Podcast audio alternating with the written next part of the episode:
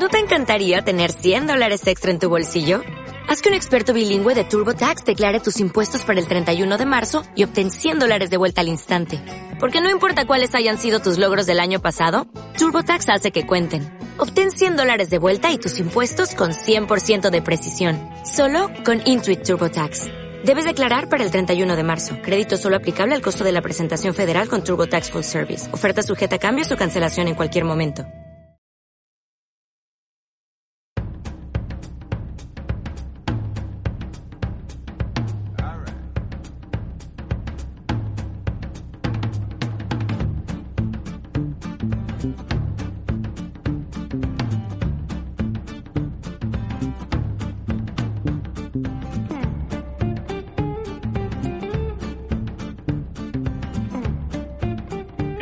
Sean bienvenidos a un nuevo episodio de Bartenders en Movimiento, el podcast. Este podcast que llega todos los lunes para la comunidad de bartenders y aficionados al arte de la coctelería y los cócteles en general. El día de hoy venimos con un nuevo episodio en el cual eh, vamos a hablar de algo muy importante, algo en el cual muchos de nosotros deberíamos tener el ojo fijo y también ver cómo se viene brindando este tipo de servicios ante la pandemia que, vivimos o que estamos pasando, mejor dicho, aún. Eh, es en ese caso que hoy día tenemos el tema de educativo o las escuelas de bar, cómo se están reinventando también. Pero para esta ocasión me va a acompañar Luis Castro también en este episodio. ¿Cómo estás, Luis? ¿Qué tal? Bien, bien, bien. Mira, este, gracias José Luis por la presentación y antes que todo, hoy en verdad, como comentaste, tenemos un tema muy interesante. Estamos alineando el tema educativo, la línea social y cómo se está viviendo todos estos temas juntos a la coctelería y, bueno, entre comillas, lo que estamos viviendo que es la pandemia. Así que, ¿qué mejor persona nos puede guiar y nos puede comentar sobre esto que Michael Barriga? O sea, es este gran personaje de las escuelas de bar de Lima. Bienvenido, Michael. Este, bueno, es tu turno. Muchas gracias, Luis. Sí, pues efectivamente eh, estamos tratando de, superar un poco este, esta eventualidad que nos está pasando todos y tratando de sacar la escuela adelante, ¿no? Así es. Perfecto. Bueno, Michael es director, fundador, co-creador de todo, digamos un poco en, compañía y colaboración de esposa también, eh, con la cual eh, llevan a cargo o adelante lo que inicialmente es la base, como todos conocíamos, que es Shaker Bar, pero que en el transcurso de este episodio van a ver toda la evolución que ha tenido. Pero Michael, digamos, para iniciar una línea de tiempo de todo este proyecto, eh, un gran sueño, digamos, ¿cómo se formó la idea de este tu propio sueño de poder llevar educación a la comunidad? Dónde nació, en qué época, cómo entró ese bichito y ahora convertido en lo que es Shaker Bar como tal. Así es, José Luis. Eh, bueno, yo eh, soy de la ciudad de Arequipa. Allá estudié administración de empresas, estudié bar también. Eh, pude trabajar algunos, algunos años allá. Tuve la oportunidad también de en un instituto dictar clases. aunque no me lo crean mis clases que yo dictaba eran de Flair. wow. Este, sí, exactamente. Sí. Interesante. Sí, así es, de Flair, porque era de los pocos que en ese tiempo practicaban y eh, bueno, a partir de esa época salieron muy buenos Flair bartenders de ya, extraordinarios, que aún siguen dando, algunos ya viven fuera del país, pero yo trabajé un tiempo ahí dando esas clases, algunos amigos, algunos colegas me dieron la oportunidad de poder dictar esas clases y posteriormente, eh, por varios motivos, me vine a vivir a Lima en el 2008. Comencé a trabajar también en algunos bares. Trabajé en Pueblo Libre un tiempo porque vivía ahí. Eh, luego tuve la oportunidad también de eh, dar clases ya de coctelería después de un tiempo aquí en Lima, en un instituto de gastronomía. Trabajé algunos años y ya en el 2012, sí, no, 2010, comencé un curso interesante porque me llamó mucho la atención que era eh, la mixología molecular, que en ese tiempo, hace 12 años, 10 años, un poco más. Recién iniciaba, claro. Sí, se hablaba. No tuvo mucho tiempo en realidad. Eh, bueno, yo me dediqué a investigar del tema, hice algunos cursos con, justamente recuerdo, eh, Robaldo Hilario, que, él es chef sí, claro, claro. vendía los productos también. Eh, que era Passion Lab. Exactamente. Passion Food, creo que algo así era. Sí, y él vendía estos productos. Eh, tuve la oportunidad de invitarlo justo al instituto donde yo trabajaba a dictar unos seminarios, talleres, que yo estuve prendido ahí eh, escuchándolo. Y luego eh, lo invité también a dictar el curso. Al inicio yo me encargaba de una parte de la que yo más dominaba, de repente la más sencilla, y él de la parte que él más conocía, ¿no? Como el trabajo con nitrógeno líquido. Era súper interesante. En ese tiempo era era súper interesante esto que era bastante nuevo para nosotros, ¿no? Y comenzamos a dictar ese curso en un taller que duraba unas tres horas, tres, cuatro horas, y así lo hicimos un par de años, hasta que comenzamos a incorporar nuevas cosas a este, a este taller y a y justamente los colegas, los amigos, que les gustaba, porque nuestra metodología era diferente, eh, si bien es cierto, eran cuatro horas, pero lo que buscábamos era que todos participaran. Yo explicaba algo y luego les poníamos los utensilios, los ingredientes en las mesas y ellos practicaban y se iban felices, Porque, claro, 100% práctico, digamos. Exactamente, hacían las cosas, les salía bien, les salía mal, pero se, entendían que era parte del proceso. Y a recomendación de ellos me decían, ¿por qué no haces algo un poquito más largo donde nos dé tiempo también a nosotros de poder un poco practicar más la técnica. Y lo escuchaba, lo vi, yo en realidad lo miraba un poco lejano, pero eh, hasta al final lo que uno debe hacer es escuchar a su cliente, ¿no? Eh, si el cliente, el mercado te pide algo, eh, uno tiene que tratar de satisfacer esa necesidad. Y yo lo miraba en el día a día porque daba clases bueno, toda la semana. el curso se hacía cada tres meses, no en una fecha. Y lo que hice después fue hacer un taller ya de 12 eh, clases, ¿sí? De 12 clases, eran tres meses que hacíamos una vez a la semana.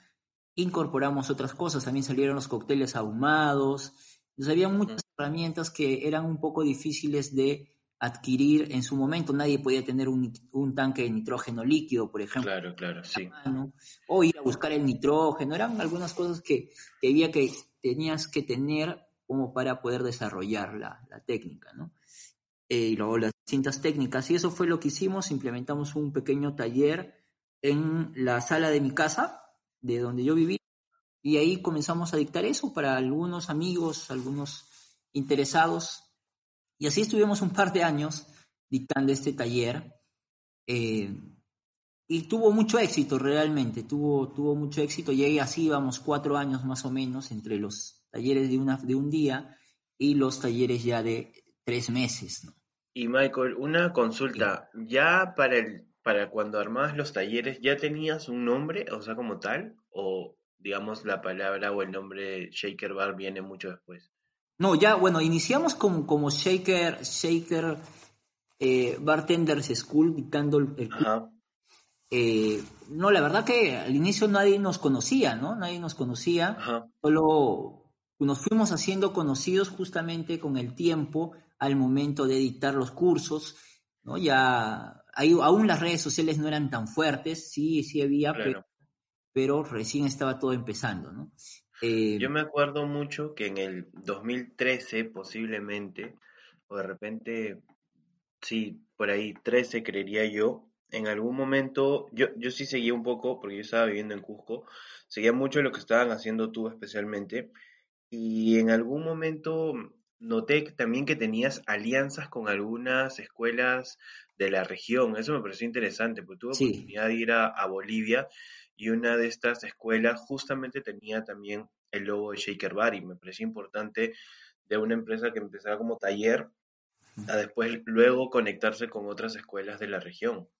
Sí, eso, esto en realidad esa primera alianza o asociación la, la, creó Adrián Champi, el que era dueño o es dueño del Club del Barman de Argentina. Sí, sí. La escuela, sí, hace algunos años dejó de, digamos, de estar activa, pero bueno, Adrián siempre piensa en, retomar nuevamente el tema, ¿no? Creo que ya está haciendo algunas cosas. Él fue el, el, digamos, el que tuvo esa iniciativa, ¿no? Eh, luego ya con los últimos años pudimos incorporar más escuelas, cambiamos un poco el nombre de esta asociación porque quisimos relanzarla y venimos ya haciendo actividades con mucha frecuencia entre ya, somos casi nueve escuelas de nueve países. Wow, wow, wow. Bueno, en verdad que interesante que puedas tener esa, esa unificación con más escuelas de coctelería de la región. En verdad, estupendo. Sí, la verdad que nos ha servido mucho a nosotros porque nos ha permitido un poco compartir eh, ideas de cómo, digamos, superar esta etapa, porque cada caso es distinto, pero todos estamos pasando el mismo problema. Eh, los mercados son distintos, las costumbres son distintas, pero ahí nos hemos ayudado y han salido algunas ideas positivas para, para poder superar esto, ¿no? Así es. Y bueno, después de esta etapa ya de, eh, de haber tenido la, hacer estos cursos, pude alquilar un, un local un local justamente estuvo en los primeros días que, lo abrimos porque hicimos un justamente un, una presentación de Hendrix, me acuerdo. Eh, Eso le invitamos a José Luis, ¿no?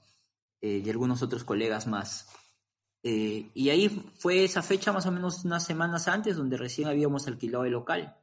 Tenía unos días nada más. Y ahí estuvimos casi otros cuatro o casi cinco años, ¿no? Ya dictando diversos cursos, incorporamos otros eh, a especialistas, a personas que, tenían, o profesionales que tenían ya mucho tiempo de trayectoria, eh, reconocimiento, eh, y así fuimos dictando los cursos, ¿no? Hasta el día de hoy que ya nos volvimos a cambiar de local este año, en enero ya estamos en Arenales, la avenida Arenales, así es. Bien, en verdad, pero mira, ¿cuál fue el momento más importante para Shaker Bar el momento que digas acá, wow, ya cambió todo, ¿qué, ¿cuál fue? Ah, bueno, sido, han sido varias, varias etapas. Creo que primero el iniciar, ¿no? Porque muchos cuando queremos hacer, eh, digamos, alguna actividad, algún, no sé, desde poner un, un, bar o, o hacer alguna iniciativa, tener alguna iniciativa, siempre tenemos el problema de pensar lo haré bien, no lo haré bien, qué pensarán, pensarán al que lo voy a hacer bien. Siempre hay esas ideas y eso es creo que normal. ¿no? Eso es normal y tratamos de hacerlo lo, mejor posible en nuestras posibilidades. ¿no? Creo que esa es una etapa primero que uno tiene que superar, ¿no? el perder el miedo y obviamente eh, tratar de hacerlo lo mejor posible. ¿no? Eso es lo que nosotros hicimos. Esa creo que fue la, la etapa que todos tenemos que, digamos, que cruzar atreverse a hacer algo. Claro. Y luego hubo un momento en también en que te das cuenta que, eh, si bien es cierto, funcionan los talleres de un día, incluso de algunos días, eh, pero ya cuando asumes otros costos, ¿no? Alquiler de local, los impuestos, pago a profesores, es, es, un tema que eh, si uno no tiene, digamos, cierta experiencia o también cierto entrenamiento o capacitación, gracias a Dios yo puedo estudiar administración de empresas, me sirvió mucho lo que estudié para poder manejar eh, un poco el tema y sí es duro cuando uno empieza, ¿no? Hay muchas veces que quieres tirar la toalla y hubo un momento en que la escuela eh, no estaba yendo bien, los cursos no funcionaban, no, no teníamos alumnos y, y, fueron muchas cosas que se juntaron en un momento en que uno se, se pone a pensar y dice, ¿qué, qué debo hacer, no? ¿Debo continuar o debo ver otras cosas, no? Eh, yo estuve en ese momento, sí, en ese momento que fue hace casi cuatro años, un poquito más, eh, y decidí volver a, tomar un nuevo impulso y es ahí donde creamos otra escuela más, la Escuela Peruana del Café, con un nombre propio, para un poco que las dos escuelas se den soporte en las cosas que hacían y podamos tener la captación de otro tipo de alumnos también para que nos pudiéramos ayudar en el tiempo y comenzamos a lanzar nuevos cursos ya de otros temas, porque estuvimos dictando algunos temas y decidimos como que renovar eso y cambiarlos, ¿no? Cambiar los, los cursos que, que, dábamos en ese momento y gracias a Dios todas estas acciones tuvieron resultado. Eh, los alumnos se iban felices, lo comenzaban a recomendar y, y, nos ha ido bien desde ese nuevo, digamos, esa mitad de la escuela hasta ahora nos ha ido súper bien y le agradezco a todos nuestros, nuestros alumnos, exalumnos, y porque siempre nos muestran eh, cariño al recordar que estuvieron aquí en la escuela y eh, haber llevado algún curso con nosotros, ¿no? Bueno, cabe mencionar eh, que yo en su momento he llevado por ahí, creería que uno, no estoy seguro si dos, creería que uno de los cursos, este fue, creería que dentro de esta nueva línea que mencionas de impulsar, de este nuevo impulso, mejor dicho, con nuevas ideas o especialidades, estuvimos viendo el, tema del taller de destilación, que estuvo genial, me quedé con ganas del, taller de fermentación que no pude entrar, y muchos eh, talleres en general que llaman la atención no solo a, las personas interesadas que, desean iniciar, porque entiendo que tienes un módulo de para personas que recién van a llevar el curso de bar como tal, no es el bar 1, no sé, o bar básico, eh, o la carrera de bar como tal, y también especialidades donde pues van diversos profesionales que ya a la fecha están trabajando en el medio, ¿no? Eso a mí me parece algo que, siempre engancha en, la propuesta que tienen ustedes. Pero en base a tantos eh, caminos que has tenido, decisiones que has tomado como indicas, ¿cómo has visto la evolución de la educación del bar y vivías en el Perú en general, digamos? Porque yo recuerdo mucho, y es posiblemente también una medida por cual tú iniciaste teniendo esta escuela, es que sabíamos que mucha de la currícula de algunas escuelas antiguas, por así decirlo, manejaban una currícula muy clásica, ¿no? Y más pensaba en lo que es la coctelería americana o estilo europeo, eh, que ya estaba un poco desfasada. Pero ¿cómo has visto la evolución actualmente? Sí, es, eso, eso, es muy cierto porque uno revisa, digamos, los cócteles o las recetas que, que, digamos, le enseñaron y que seguro en su momento estuvieron bien. Y digamos, las preguntas que uno tenía en base a ciertas recetas y las respuestas que tenía de sus profesores, ¿no? Eh, desde algunos ingredientes que no se encontraban en el país o algunas botellas, o cuando te hablaban de, alguna, de algún tipo de whisky en especial y solo tenías uno en la barra para hacer clases, ¿no? Entonces había, pero bueno, la verdad que, que cuando uno inicia, cuando a mí mi profesor me vi por primera vez una copa martini, no sé, o un vaso al fashion, a mí me pareció increíble, ¿no? Me pareció algo de otro mundo. Pero eso, es, eso era el inicio y hace muchos años, ¿no? Hoy en día ya con la, con la tecnología, alguien que está pensando estudiar bar, está averiguando en diversas escuelas, ve videos, entonces tiene ya los estándares un poco más altos de lo que espera aprender, ¿no? Entonces, eh, uno revisando un poco lo que estudió y lo que estuvo enseñando en un tiempo, se da cuenta que los cócteles y, y, digamos, la coctelería se va renovando, se va reinventando y también cócteles que en su momento no se hacían en el Perú se comienzan a hacer, ¿correcto? Claro.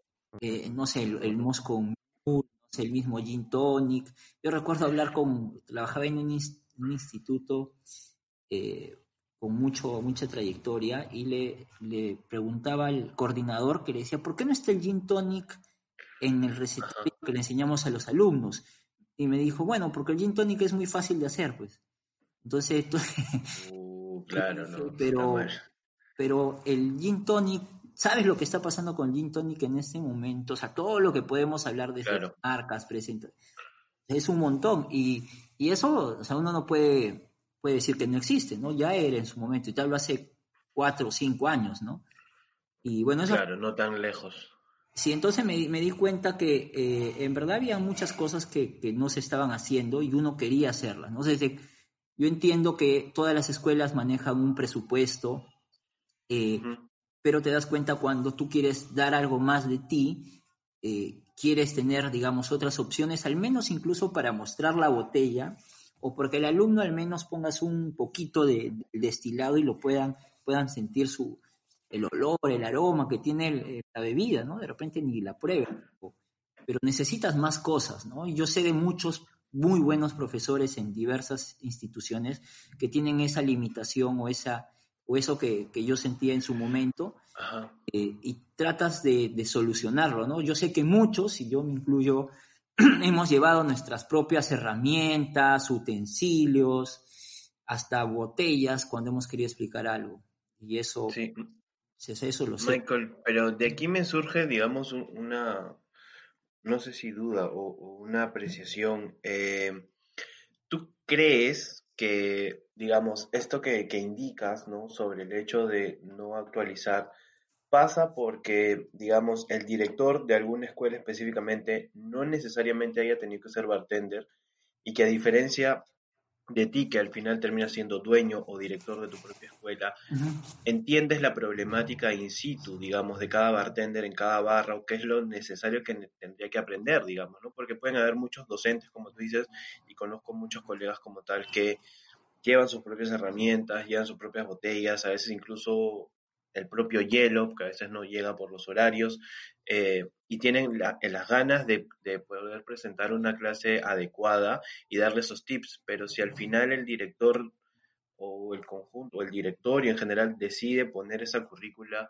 eh, ¿crees que va por ese lado? Porque desde arriba de alguna academia o escuela no hay ese acercamiento directo.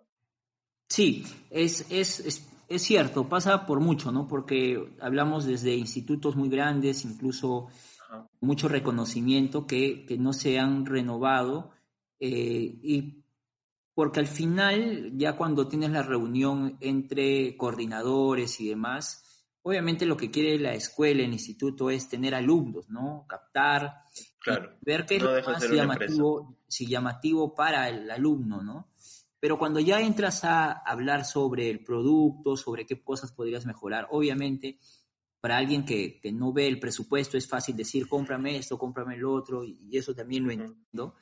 Pero eh, hay cosas que uno sí puede invertir y que eh, de pronto van a tener, no se van a acabar al día siguiente, ¿no? Como comprar una, una taza, una, una copa, una buena oncera, que obviamente se tiene que cuidar, ¿no?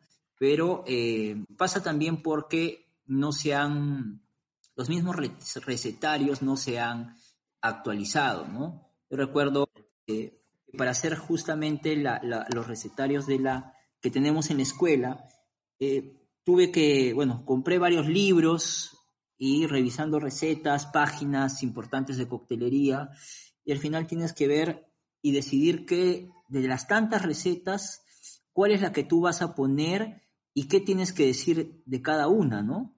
O sea, si es que la receta varió en el tiempo también, ¿no? No sé, como el, martini, por ejemplo, ¿no? Si tenía un ingrediente más al que nosotros hoy en día, o a los ingredientes que hoy en día ponemos, pero cuál poner, qué cosa decir, por qué poner esta y no la otra. Ese es un trabajo que toma, que toma tiempo, ¿no? Y muchas veces los cambios de profesores en instituciones son muy rápidos, ¿no? Un profesor tiene horas en otro instituto y se va, o simplemente cambia de ciudad, de trabajo, no puede. Llegas tú a enseñar y ya te encuentras con algo que puede estar hasta cierta parte bien o, muy bien, o quisieras cambiar algo y te indican que no, sigas la línea nada más de lo que está ahí y que no hagas mucho cambio, ¿no? Se pasa por varias cosas, ¿no? Porque al final no tenemos la última palabra cuando estamos en, digamos, en coordinación con un director que no es bartender o con un coordinador que no tiene conocimiento. ¿no? Es, una, es una tarea difícil. ¿ah? Yo le digo. Claro, claro. Es un tema muy interesante, Michael, porque yo desde el aspecto educativo siempre he visto ese pequeño desliz, siempre he visto ese, ese pequeño detalle de tener bartenders, tener directores o administradores de escuelas de bar que no tienden a saber o conocer nada del mundo de bar más aún que no tienen tampoco una línea pedagógica en las cuales puedan guiarse para poder transmitir este conocimiento. Y bueno, no combina todo este aspecto, con lo cual siempre crea como que un toma, léete esto y listo. Y eso hace que siempre sea muy cuadrado el conocimiento de la coctelería. Sí, sí eso es cierto. Eso es muy cierto porque eh, como mencionábamos, hay cosas que, que, se van renovando en el tiempo y se van actualizando, ¿no? ¿No? Desde, desde, las, desde las normas técnicas de algunas bebidas, ¿no? Desde algunos productos que van apareciendo y hay información que se necesita renovar, ¿no? Eh, y es cierto, si alguien no dirige una escuela, no, no, lo, no, no conoce del tema, va a ser difícil que te pueda entender, pero ahí está un poco el reto de los que trabajamos como docentes, como coordinadores, de, de poder ir con argumentos, ¿no? Argumentos para eh, poder, eh, porque al final lo que uno hace es, si quieres mejorar, es para que tú te sientas cómodo dictando tu curso y que los alumnos aprendan como debe ser, ¿no? eso, es al final lo que, uno, lo que uno busca, porque si uno solo buscara, bueno, trabajar y que te paguen, por último sigue citando lo que se enseñaba, se, enseñaba hace mucho tiempo, que, que, muchas cosas están bien, pero hay otras que se, que se tienen que ir actualizando y mejorando, ¿no? Así es, es, es, justamente pasa por, por, por, por este tema, ¿no? De que no, yo creo que debería haber un poco más de interés de las cabezas en involucrarse un poco más y entender el trabajo que, que hacemos nosotros en el día a día, ¿no? En las clases o en los bares. apoyado, totalmente apoyado, Michael, ese comentario. Bueno, ahora totalmente una pregunta, viendo la línea educativa, ¿ok? De escuelas de bar, ¿cómo está tomando o qué estrategias está tomando Shaker Bar ante esta situación de pandemia? ¿Cuáles son las estrategias que ustedes están viendo? Cuando inició el, esto de la, de la cuarentena ya eh, por el virus y demás que ya todos conocemos, eh, el presidente habló justo, yo escuché, porque escuchaba creo que todos los días, como muchos al inicio, las, primeras dos semanas, los, las comunicaciones que tenía ahí, y vi también un comunicado que, bueno, se suspendían las clases y que eh, había un comunicado del Ministerio de Educación que el día 4 de mayo se reiniciaban las clases o hasta el 4 de mayo estaban suspendidas. Entonces, yo la verdad que fui un poco ingenuo en pensar que esto iba a cumplirse, entonces pensé en que el 4 de mayo regresábamos, ¿no? Y podíamos dictar clases con los alumnos que ya teníamos y podíamos seguir abriendo grupos, porque aún no, no, se, no tenía conciencia, digamos, en la gravedad que en ese momento se vivía. Eh, pero bueno, después ya de un mes de darme cuenta que esto no iba a pasar tan fácilmente, eh, decidimos eh, justamente con las personas que nos apoyan en, marketing iniciar una campaña de cursos virtuales, ¿no? la verdad que nunca los había dictado ni nunca habíamos hecho algo de este tipo. Nos sirvió mucho a nosotros como escuela estar en la asociación de escuelas de coctelería que, estamos formando, porque justamente como mencionaba José Luis, en Bolivia, Bolivia Bartenders School, eh, ellos dictan hace muchos años el curso, cursos virtuales, ¿no? Porque justamente Benjamín, su director, es un especialista, él trabaja para Google, tiene una empresa dedicada a tecnología. Sí, sí. Domina bastante el tema tecnológico y nos ofreció su ayuda eh, a todas las escuelas para poder dictar estos cursos. Algunas creían más, otras creían menos en que podía funcionar. La verdad que yo no estaba seguro, pero era lo que nos tocaba hacer.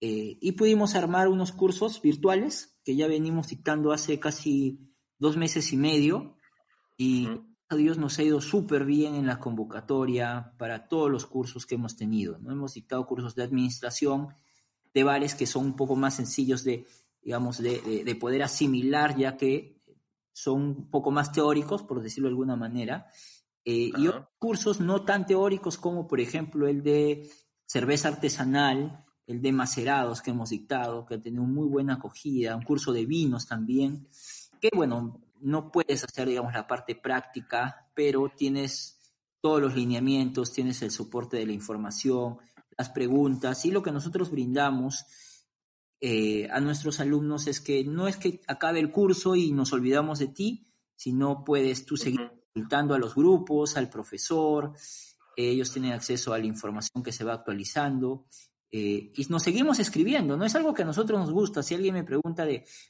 qué, está pasando con mi cerveza, por qué tiene este color o algo y, yo puedo ayudarlo feliz, no es algo que... Claro, un seguimiento claro, que me vaya a molestar, al contrario, más bien me, involucro más, igual con el profesor, ¿no? Entonces, ese, es ese servicio post capacitación que ellos reciben, ¿no? Y, el resultado es que luego se siguen inscribiendo a más cursos. Ahora está, como no nos conocemos, muchos nos preguntan cuándo van a abrir para ir a conocer la escuela, para conocernos personalmente, porque conversamos mucho por audios, eh, en el mismo curso. La verdad que ha sido un proceso de aprendizaje muy interesante ya que eh, nos ha permitido enseñar de otra forma, ¿no? Así es. Qué bueno, qué bueno, qué bueno escuchar eso y se nota desde ya problemáticas que ha, tenido la, escuela y se ha reinventado y esta, bueno, si bien es cierto, es una prueba un poquito más potente, ¿no? Porque afecta al mundo entero, eh, tienen ese ánimo y esa fortaleza para salir adelante. Y también algo que, que venías eh, emprendiendo, desarrollando justo a este inicio de año, como mencionas, que cambiaste de local, y a la par teniendo ya la tostaduría más una cafetería. Cuéntanos un poco de esto, cómo, cómo inicia esto y cómo también está, se, se viene llevando a cabo este, este otro marco de negocio. Sí, Sí, exactamente. José Luis tuvo, bueno, nos visitó justamente cuando, creo que semanas antes de que, pasara el tema. Eh, muy poquito antes, sí, ahí disfrutar cafés, algún piqueíto, estaba muy bueno. Así es, pudo conocer eh, y, justo contigo compartimos un poco la idea de trasladarnos a un local más grande. Era tener mayor comodidad, principalmente para nuestros alumnos, que ellos se sintieran más cómodos. El otro local era chiquito me encantaba el otro local, aún extraño, porque hemos pasado mucho. Debe haber, tiene su feeling, claro, el otro claro, local. sí, sí. El otro día pasaba justamente por ahí, si uno se va recordando, vi, vi mi pastito que está seco, ya que nadie le echaba. bueno, son cosas. Y eh, sí, alquilamos este local más grande porque compramos una tostadora eh, para justamente dar el servicio de tostado, para tostar nuestro propio café, para abastecer a la, a la cafetería y para vender como marca Clamore eh, vender café tostado y molido, y también tener otros salones ya con, con especializaciones de café como, como la catación, por ejemplo, que necesitábamos unos salones especiales porque tienen luces de ciertos colores, ¿no? Pues tiene, tiene su, tema particular cada, cada salón. en el piso tenemos ese espacio para, para hacer eso. Justo antes de, de, entrar a la cuarentena mandamos a hacer las mesas de catación eh, y bueno, no, eso se ha parado todavía. Y en el primer piso está la, la cafetería, que tiene una capacidad para 30 personas. Está la recepción de la escuela. Tenemos también eh, en, ya en la, otra, en otra área la parte de eh, los salones. Tenemos un salón de barista y un salón de bar. y justamente la cafetería también sirve como cafetería como tal para nuestros alumnos, ¿no? Que eh, antes de empezar las clases se toman algo, algunos se van, algunos padres también de familia vienen a recoger, o, claro. tenemos algún esposo, enamorado de, de alguno de nuestros alumnos, tiene ya un lugar donde esperar, ¿no? Si no quiere tomar nada, le invitamos un vaso de agua y, simplemente ya tiene la comodidad de, esperar, ¿no? Así es, sí, nos sentimos bastante alegres y por eso mismo hemos tratado de hacer muchas cosas para poder superar esto y podernos mantener, ¿no? Mantener todo el esfuerzo que hemos hecho durante los últimos años eh, y no dejar eh, morir el sueño, ¿no? Un amigo justo decía que, solo muere el sueño cuando muere el soñador, ¿no? Entonces, Exacto. que sigamos vivos, vamos a seguir. Perfecto, y claro, es, muy, muy acertado lo, que indicas y, y se nota el esfuerzo, pero adicional a, a, solamente, digamos, personas que quieran desarrollarse en el rubro, también muchos de tus talleres son para consumidor final, o sea, para personas que quieren de manera recreativa quiere aprender alguna técnica. Sí, tenemos un curso de, eh, de coctelería para aficionados, ¿no? Eh, tenemos también cursos donde, por ejemplo, aficionados al café se entra, entran al curso de barista porque quieren un poco conocer más, ampliar su cultura. Eh, y también hay personas que eh, no quieren desarrollarse ni como bartender, ni como baristas, y hacen los cursos porque tienen negocios afines, ¿no? Eh, ah, tienen una marca de café, por ejemplo, tienen un, restaurante, tienen un bar, y quieren hacer el curso para entender más su negocio, ¿no? ellos no piensan desarrollarse como, como tales, pero sí el, el curso les da información valiosa para que ellos puedan mejorar su negocio, ¿no? Y, se note el cambio, ¿no? Se note el cambio porque mejoran, mejoran y pueden tener un mejor control de sus negocios también, ¿no? Así es. Perfecto, así que a todas las personas que nos están escuchando, eh, por favor, necesitamos, Michael, datos, eh, redes sociales, número telefónico solo para contratos, por favor, para que te inscriban directamente para alguna asesoría, algún curso eh, en adelante. Claro, estamos, nosotros tenemos nuestra página web que es www.shakerbartendelschool.com y también tenemos una escuela de café que se llama escuela peruana del café.com también y así nos encuentran en el Facebook como Shaker Bartender School, eh, en el Instagram como Shaker Bar Perú, igual en los cursos de café, si alguien está interesado en eso, como Escuela Perú en el Café. Y nuestro número es el 941-481939, donde atendemos ahí de 24-7 para todos los, sí, todos los, sí, hoy día, justo hoy día, ya esto para, como anécdota, suena el celular 5 de la mañana y todavía está oscuro y yo digo, será la alarma, algo, ¿no? Porque a veces uno solo piensa que te van a llamar por eso, ¿no? Alarma, uh no, no, no, no, no, no parecía nada raro, ¿no? Entonces, bueno, contesto y sí, señor, que para averiguar de un curso. A las 5 de la mañana. no, y otra vez nos llamaron también a las 2 de la mañana un, un, bartender que parece que se le apretó. Yo le contesté, porque a veces uno piensa una emergencia familiar. Es una emergencia, claro. Pa, contestas, aló, sí, es para averiguar del curso. y yo le digo, eh, ya yo también estaba despierto, no había despertado. Le dije, ah, bueno, mira, te envío la información al WhatsApp y vamos conversando en el transcurso del día. Listo. Ya. Claro. Wow, qué complicado que llamen directo. O sea, una cosa también es un WhatsApp, digamos, en la madrugada, pero llamada directa, así que, bueno, pero es que ocurre mucho de repente en esta época, ¿no? Cuando hemos estado en, en, cuarentena, de que la gente pues eh, dormía en otras horas, o hay ese, ah, no sé, hábito de estar pues revisando información, información y quieres las cosas con prontitud, ¿no? Y se te olvidan un poco esos eh, horarios adecuados de solicitar información. Claro, pero cosas que, que pasan, las anécdotas. Así es. Bueno, hemos tenido ahí el episodio de qué tan importante viene siendo el reinventarse para las escuelas, para nuestra comunidad específicamente, pero vemos que Shaker Bar amplía también un poco el, la educación, no solamente a los profesionales de bar, también incluye también lo que es el barismo, o para baristas, si no me equivoco. Espero que me corrijas, Michael, si me dije algo mal. y también para los, los amantes de, del vino y más información que puedan encontrar directamente en las redes que Michael ya indicó. Así que, Michael, nada, un gusto poder hablar por este medio. Gracias por estar en, en nuestro episodio y ya nos veremos pronto, seguro que sí. Sí, muchas gracias José Luis, muchas gracias Luis. Y sí, esperamos ya vernos pronto y, poder seguir haciendo lo que nos gusta. Buenísimo. Así que ahí tienen este súper episodio. Estén atentos también a nuestras redes sociales, por favor. Ahí indican cómo nos vienen, eh, cómo vienen escuchando y viendo todo lo que eh, venimos poniendo en arroba bartenders en movimiento y el cual les mencionamos también que hoy lunes que lanzamos este episodio estamos dictando la primera sesión de BEM virtual, que es Bartenders en Movimiento Virtual, en la ciudad de Arequipa y Tacna. Así que vamos a estar en paralelo ahí dictando esas clases con Luis, con Karen también, que hoy día, mañana es su cumpleaños, o sea, hoy día mejor dicho, así que si tienen oportunidad, pasen hoy lunes a, a desearle un feliz cumpleaños a Karen. Sí, hay que prepararle una sorpresa por ahí. Y para todos ustedes, bueno, nos escuchamos en cualquier otro momento. Salud y buenos y Buenos nos vemos, chicos. Nos vemos, gracias.